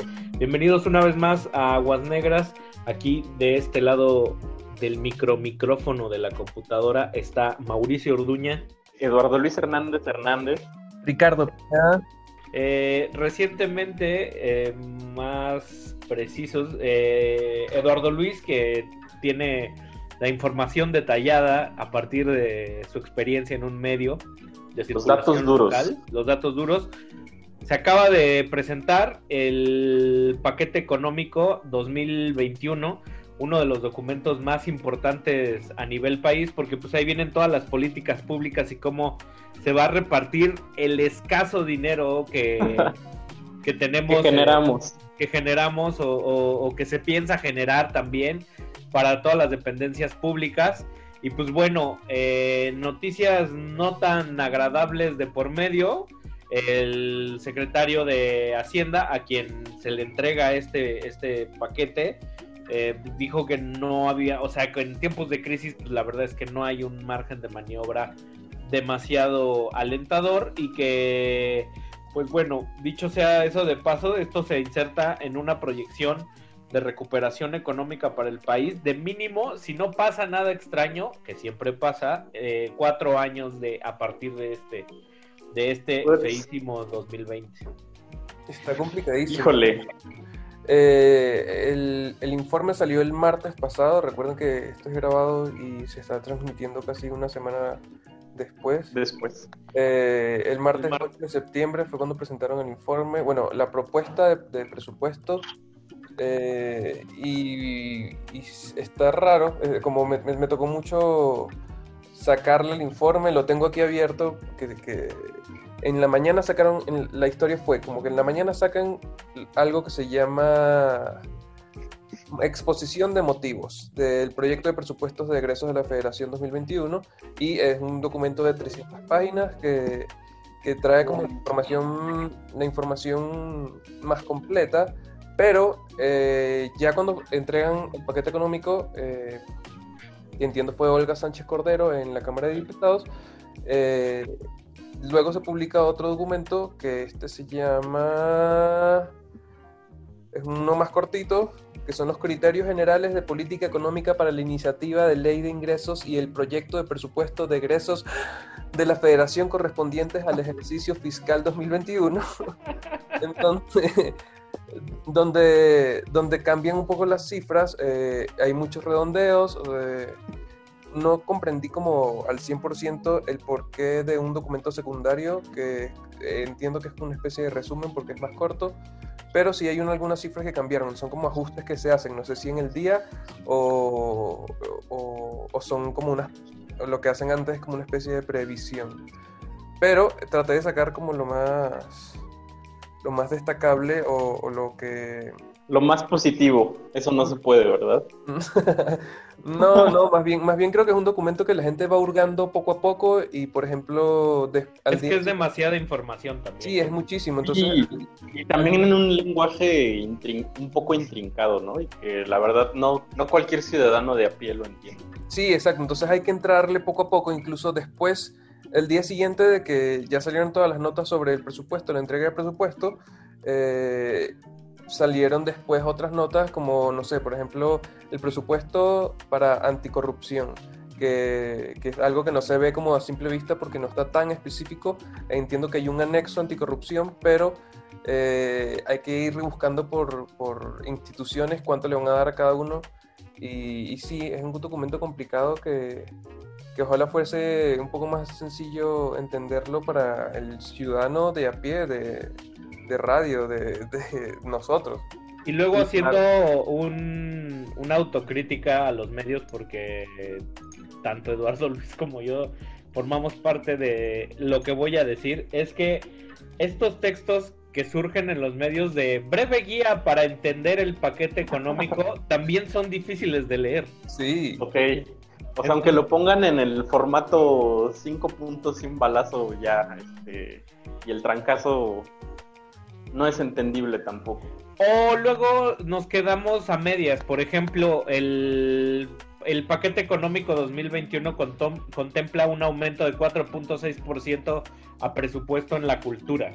O sea, eso a grandes rasgos pues, suena bien, ¿sabes? O sea, Ajá. suena, suena bien que lo aumenten, no que lo quiten. Pero si tú te metes a, a los detalles y uno sabe que el diablo está en los detalles, pues viene, viene de un descalabro como brutal. Entonces ese aumento viene como a, bueno, Ok. de lo perdido lo encontrado, dicen por ahí, ¿no? Y saben que no me no- no hice tantas comparativas de, de con respecto al año anterior en cuanto a, a dependencias, por ejemplo. Pero sí eh, hice un top 8 de, de, las- de las, las dependencias que tienen más presupuesto y las que tienen menos presupuesto.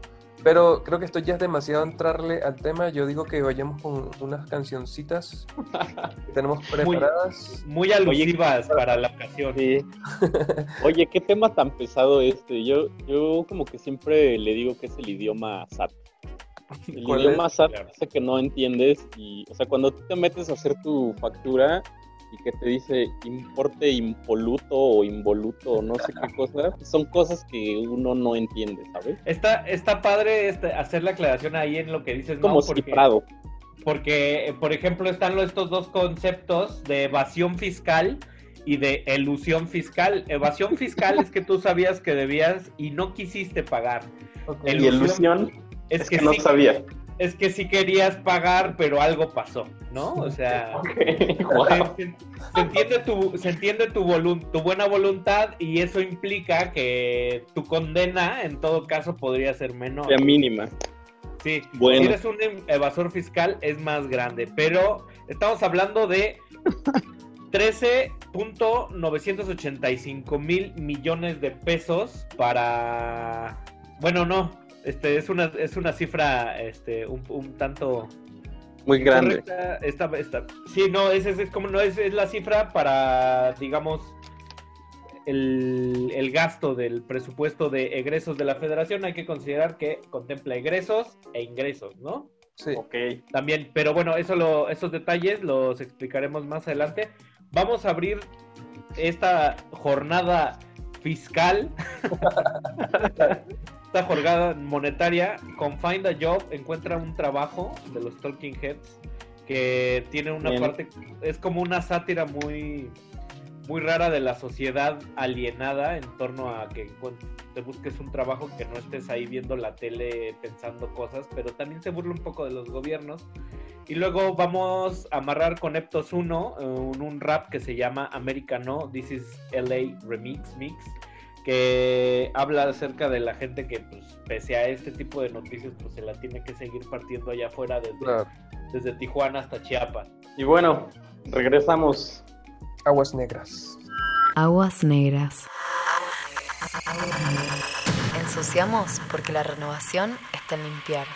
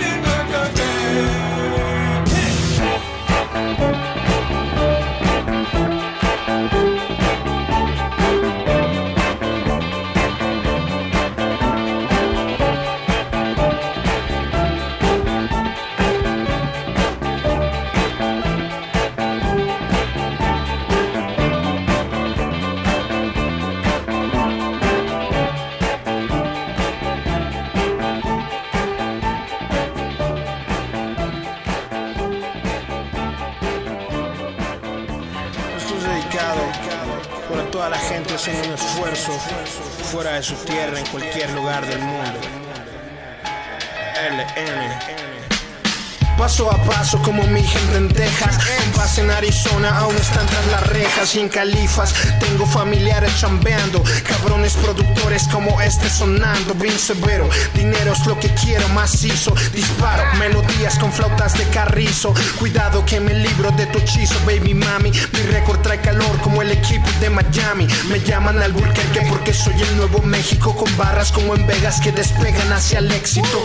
Puro veneno como polvo en la vagina llevan de LAX hacia North Carolina. Unos mueren por paper y otros tanto por jainas. Unos no tienen paper, traen cristal en la ranfla. Navegan con la nueve, siempre listos para el Están en la probation, pero más en la ganga. Esto es americano, América Latina. Son muchos mexicanos haciendo frío en la esquina. Unos trabajan legal mientras otros cocinan. Las astillas de ese vidrio que a la raza asesina. Y no te culpo, afuera hace frío y no traigo saco. El clima aquí es grave como el home en Chicago. Ve claro, la muerte y el disparo van en aumento. Son reyes en el hielo como en Sacramento. Lo son ellos, lo traen ellos. En Boston te venden mayoreo sin tarjeta del Costco. Mayor cifra de reos la tenemos nosotros, pero hoy estamos unidos y si vamos por todo esto es americano. América Latina, son muchos mexicanos haciendo fría en la esquina. Unos trabajan legal mientras otros cocinan las astillas de ese vidrio que a la raza asesina. Esto es americano. Espera la mixtape, vacaciones en la calle. Sonora Street, DF City, para el mundo entero. LN, los nacidos bastardos.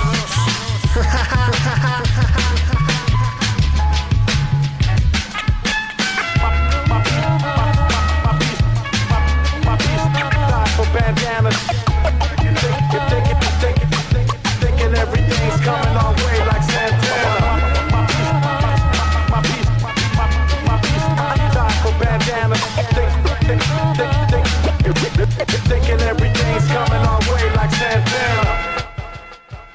¿Otra vez en televisión? ¡Oh, cielos! Primero en Cops y ahora esto. ¡Oh, vaya a ser una estrella, hijo! Ensuciamos porque la renovación está en limpiar. Aguas negras.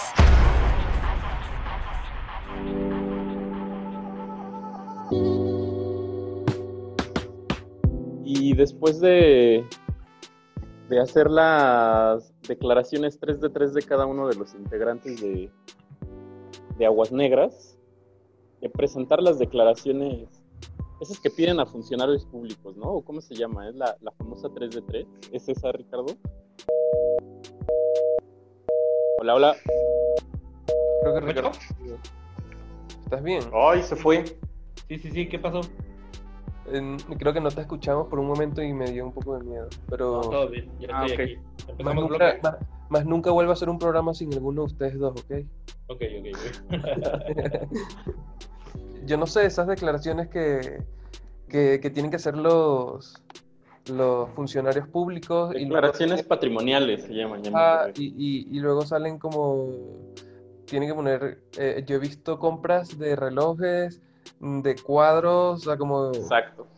Es una cosa como wow. O que tienen demasiadas casas para ser un abogado. O no sé, un profesor de lo que quiera. Eh, al respecto, el, Más bien es como para directivos.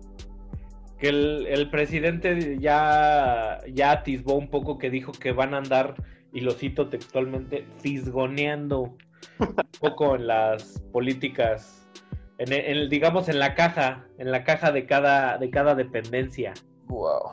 Eh, Pues para sí. poner orden, ¿no? Es- Para cortar la hemorragia que bien que mal es lo que ha venido intentando hacer desde que entró en vigor el, este, este gobierno, que es, lo llaman en términos simples, unificar, eh, porque pues había contratos por todos lados. eh, Fideicomisos. Sí, sí, sí, eh, hay, un- hay un, un, bast- un bastante problemón, pero como bien sabemos, gobernar un país no es fácil y mientras cortas una cosa, se te caen otras y luego encima te cae una Sí. pandemia. Sí, exacto. y El tema de la pandemia es, es como determinante también. Eh, me pareció curioso que Eh, a la, de todas las dependencias, solo sé que a turismo pretenden subirle en 600% el presupuesto para este año, como para, bueno, para el año que viene, porque ese es como el impulso máximo que van a tener eh, para combatir eh, la crisis económica que generó el coronavirus. Y, y es que se- 600% es una cantidad, o sea, es como muchísimo presupuesto. No sé cómo Sobre- la cifra. Sobre todo hay que, hay que tomar en cuenta que junto con las remesas, que es el dinero que mandan este, nuestros familiares y compatriotas que trabajan en el extranjero al país, ese dinero, el, turismo es de las entradas de, de ingreso más, más fuerte del país. Somos un país con actividades muchas veces terciarias, pegamos botones, no producimos eh, producimos petróleo pero no tenemos como para trabajarlo, entonces lo compramos de vuelta más cara y eso complica un poco las cosas y pues sí, o sea, somos un país con muchos climas y muy afortunado en ese sentido, tenemos áreas verdes, tenemos playas hermosas y eso pues, nos hace Tenemos como- selvas.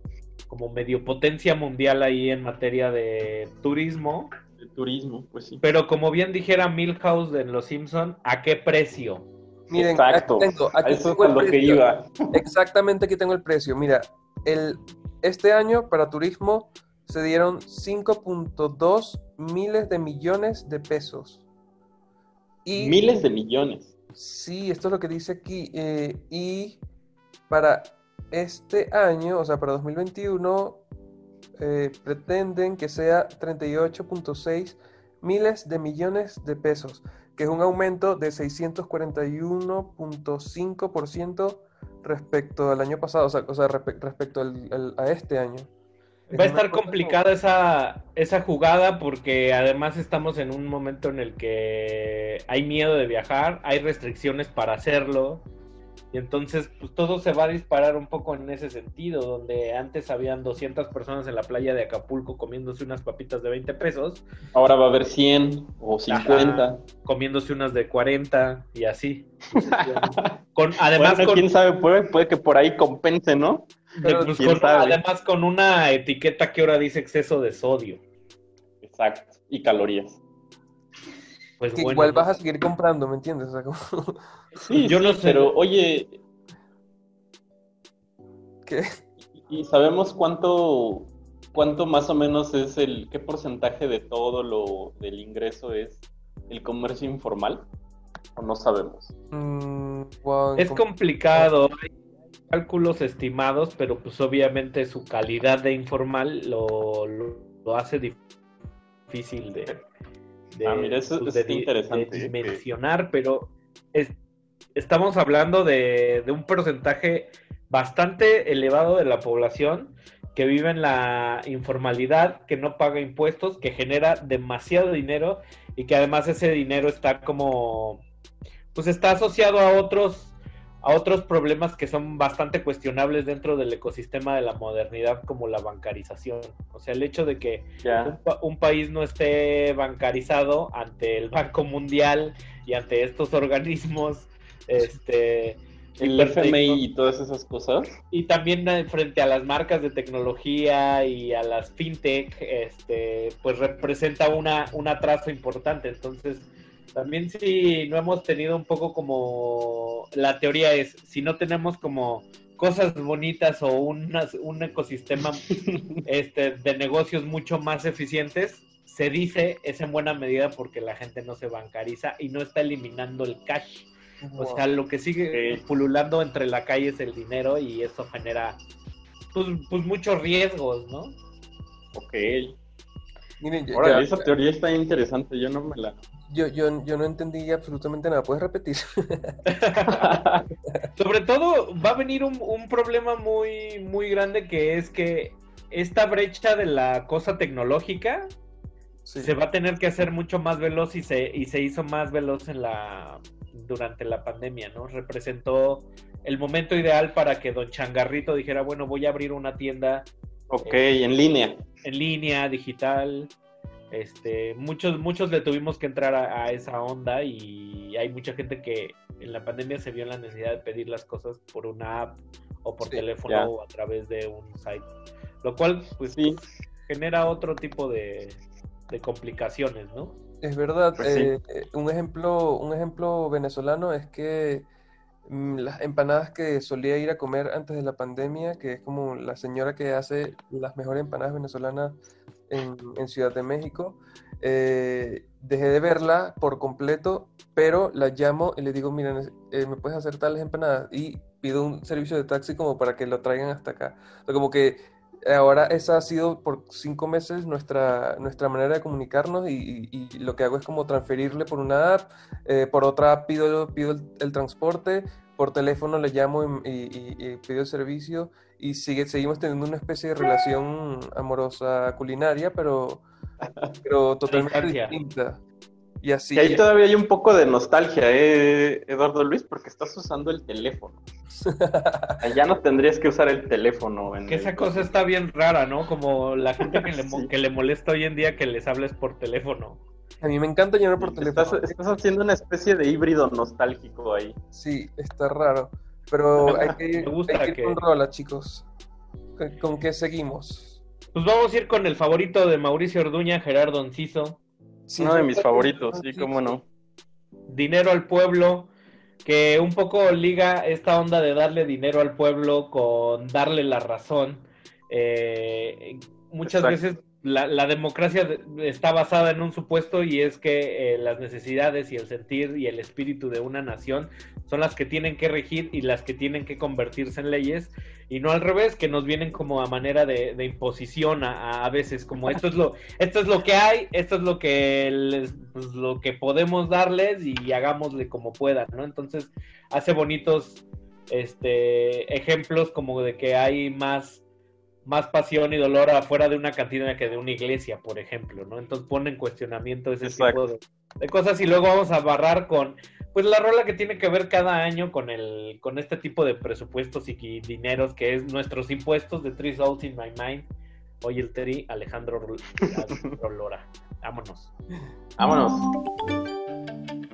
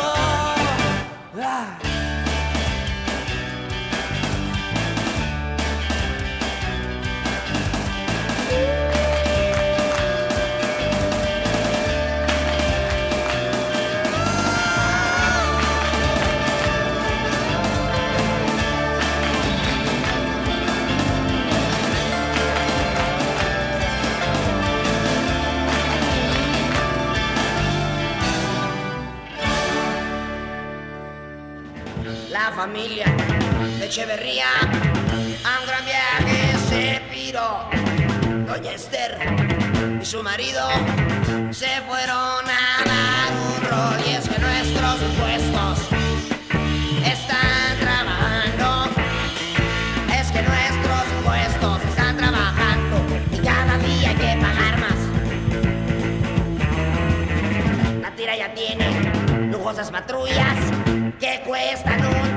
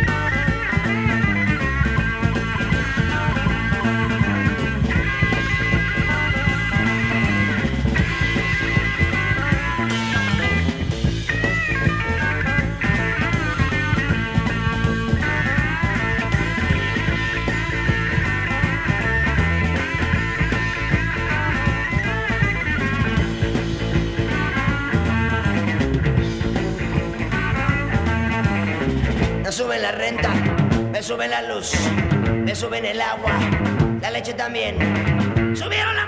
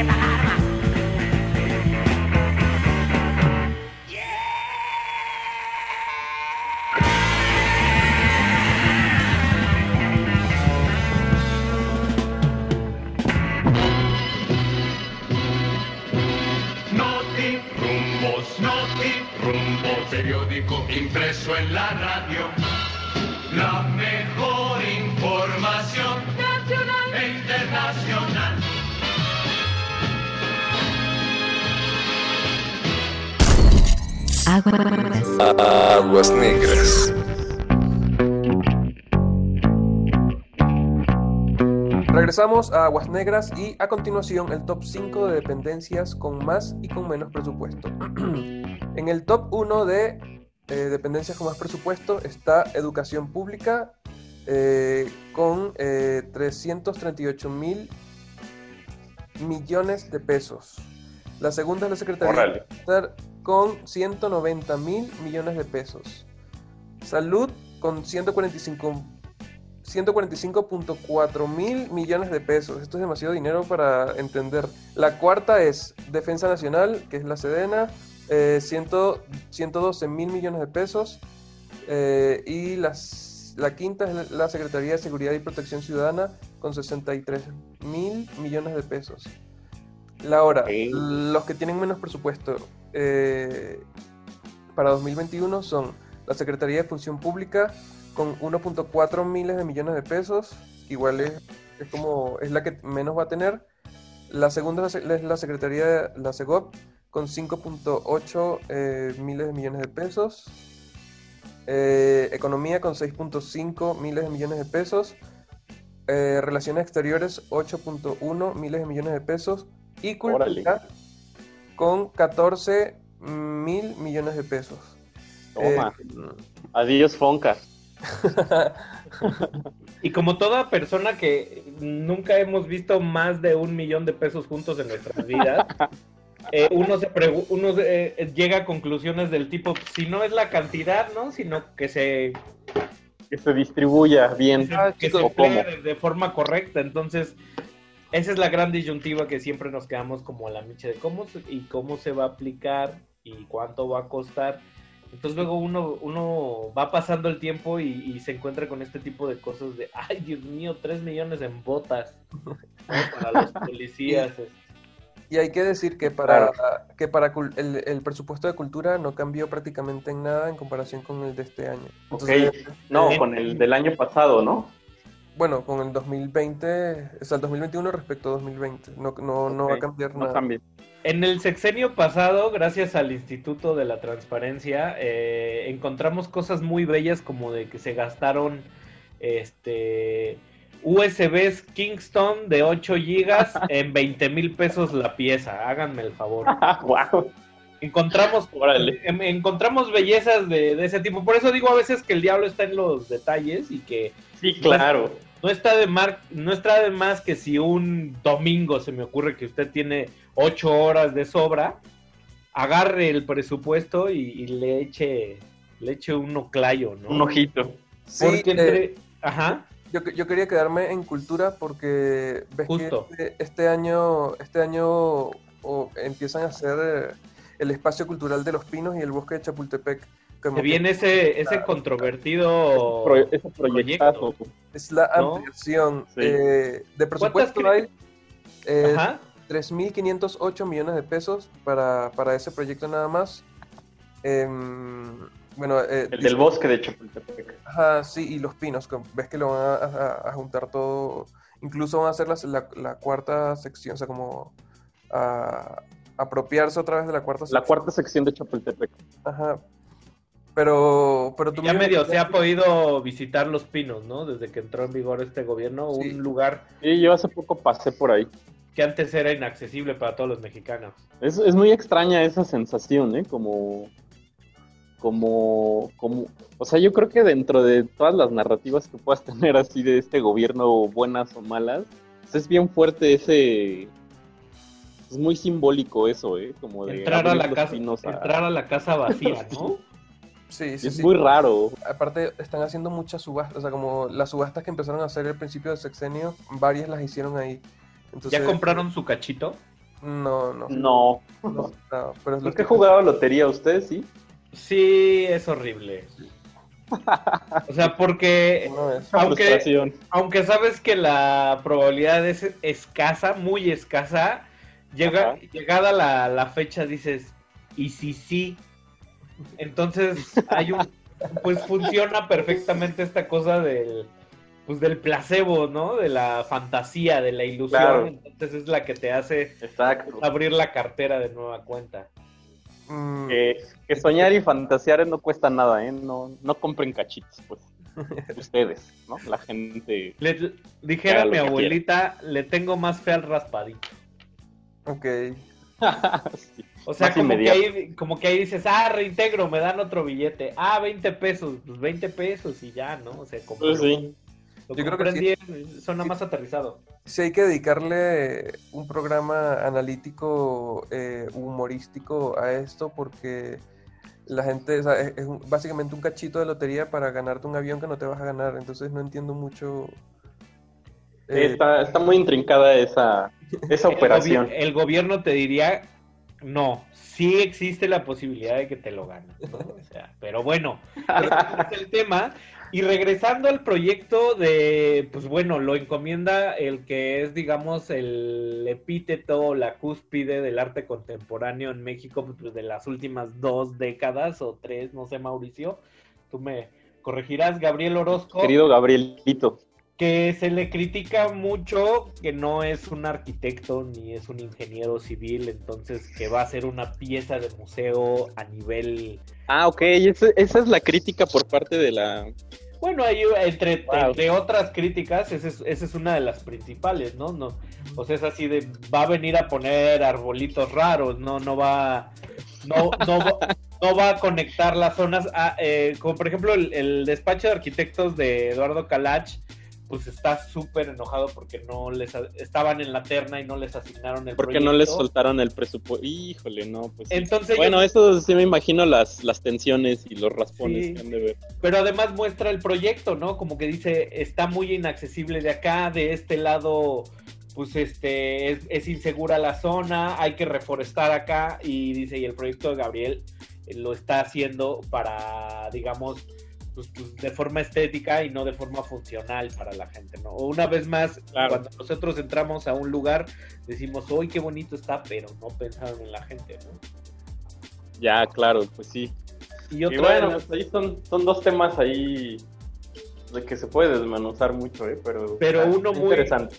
Uno muy brutal es que Gabriel Orozco ha ido con la bandera de que no va a cobrar un peso por este proyecto porque cree en el gobierno en turno, lo cual pues deja Sí. esa línea de relación otra vez de los artistas con los gobiernos y las Abre suspicacias, digamos. bien raro, pero en el paquete presupuestal hay una pequeña cláusula que dice que todos los bocetos, sketches, eh, planos, este, cosas que Gabriel casi casi toque, se convierten automáticamente en piezas personales de él, de su acervo, Oh de su acervo God. artístico. Wow, bueno. ¿no? Entonces va a estar al lado de las No, pues, fotos que él no. toma. Entonces, pues quizás eso, se- eso que viene con erario público, con dinero de nosotros, en un futuro se convierta en parte del patrimonio privado de esta persona. Entonces la línea de lo voy a hacer gratis, pues ya queda como un poco en cuestionamiento. ¿Tú, tú, tú Claro. crees que se haga una casa en el árbol en la, en la tercera sección de Chapultepec? Ojalá sí, qué bonito, con columpio de llanta. Espero. Sí, claro. Y, y tu patio con tablero de Go, porque, pues no sé, puede, puede haber cosas así si es Gabriel Orozco, ¿no? Claro, ¿por qué dominó si podemos tener uno más difícil, no? Yo digo que haga el Oxxo. En Chapultepec hace falta un Oxxo. Seguro. Seguro va a estar. El Oroxo. Ajá, en- Pues bueno, chicos, el Seven llegamos, Oroxo, pero bueno. lle- llegamos a la curva, a la recta final, o curva, o chueca, o yo ya no sé. Curva ya La- no me gusta. Curva me A la, gusta. a la obli- a la oblicua final. Sí. Sí, claro, porque vamos a volver el próximo jueves. Y pues bueno, hay que estar muy atentos al presupuesto porque si uno no sabe, este, luego cómo pide, ¿no? O como luego cómo se queja. Luego Sí. nos a- andamos Sí, aventando unos, este, unos juicios de valor que vienen desde un lugar en el que no, ni sabemos cuánto, ni qué, ni cómo, y ya nos agarraron por Detroit. Sí, y, no, y nomás ahí haciendo malabares emocionales este, Sí, sí, sí. con el gobierno o contra el gobierno o con lo... No sé, ahí... Pues, ¿qué les parece? que- si nos despedimos y le dedicamos la canción de Hidrogenese al querido Gabriel Orozco que se llama El Artista. Que le dice, El artista. el, el El artista, el artista decide dejar de crear, pero si hay un millón de por medio vuelve a crear. ¿no? Sí. Claro. Es como los famosos reencuentros, Ricardo. Un clásico de siempre. Jamás me volveré a juntar a los Smith. ¿Alguien dijo dos millones de dólares? Yo digo que, que si quieren que, que, que Aguas Negras se reencuentre en físico, tenemos que cobrar. Exacto, muy bien. Pero no, ¿Cuánto- no por PayPal porque se quedan mucha lana. En, en arepapesos. Arepa, eh, arepapesos, eh, no sé cuántas arepapesos pueden ser. Pero Panchol- pancholares. una, pancholares. Yo creo que en pancholares estaría bien. Pancholares. Ese es un chiste que luego te vamos a contar, Eduardo. Sí, por favor, bueno. pues. Yo quiero mandar saludos a toda la comunidad que nos escucha, universitaria y no universitaria, a Pablo Extinto, a Pablo Encendido, a todos los Pablos de México y a toda la gente que de alguna manera sigue ahí presente del otro lado de la bocina, eh, con paciencia, ¿no? En Exacto. estos tiempos. Sí, un, un abrazo de agradecimiento para todos. Igualmente, chicos, nos vemos, cuídense. Saludos. Hasta luego y nos vemos el próximo jueves. Nos Bye. escuchamos. Bye.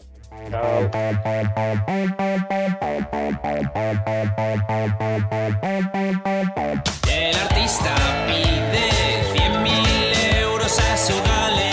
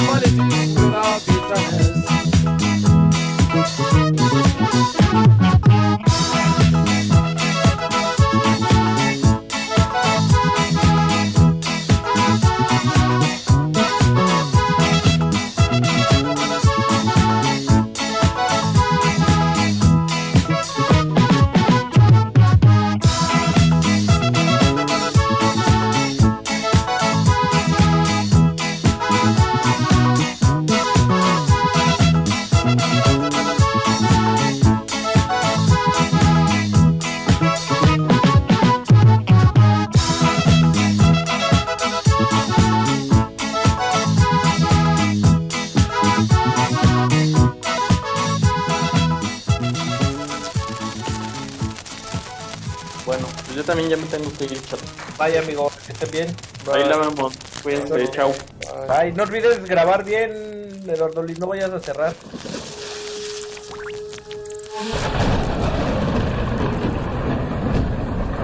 Ensuciamos porque la renovación está en limpiar.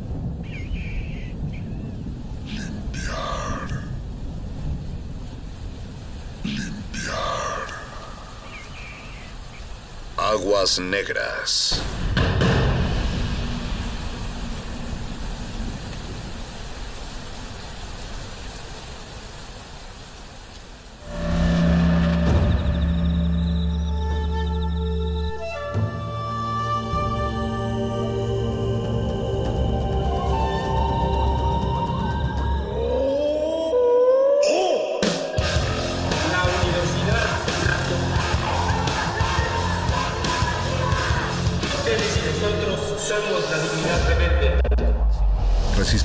Es una coproducción de Radio UNAM y El Universo.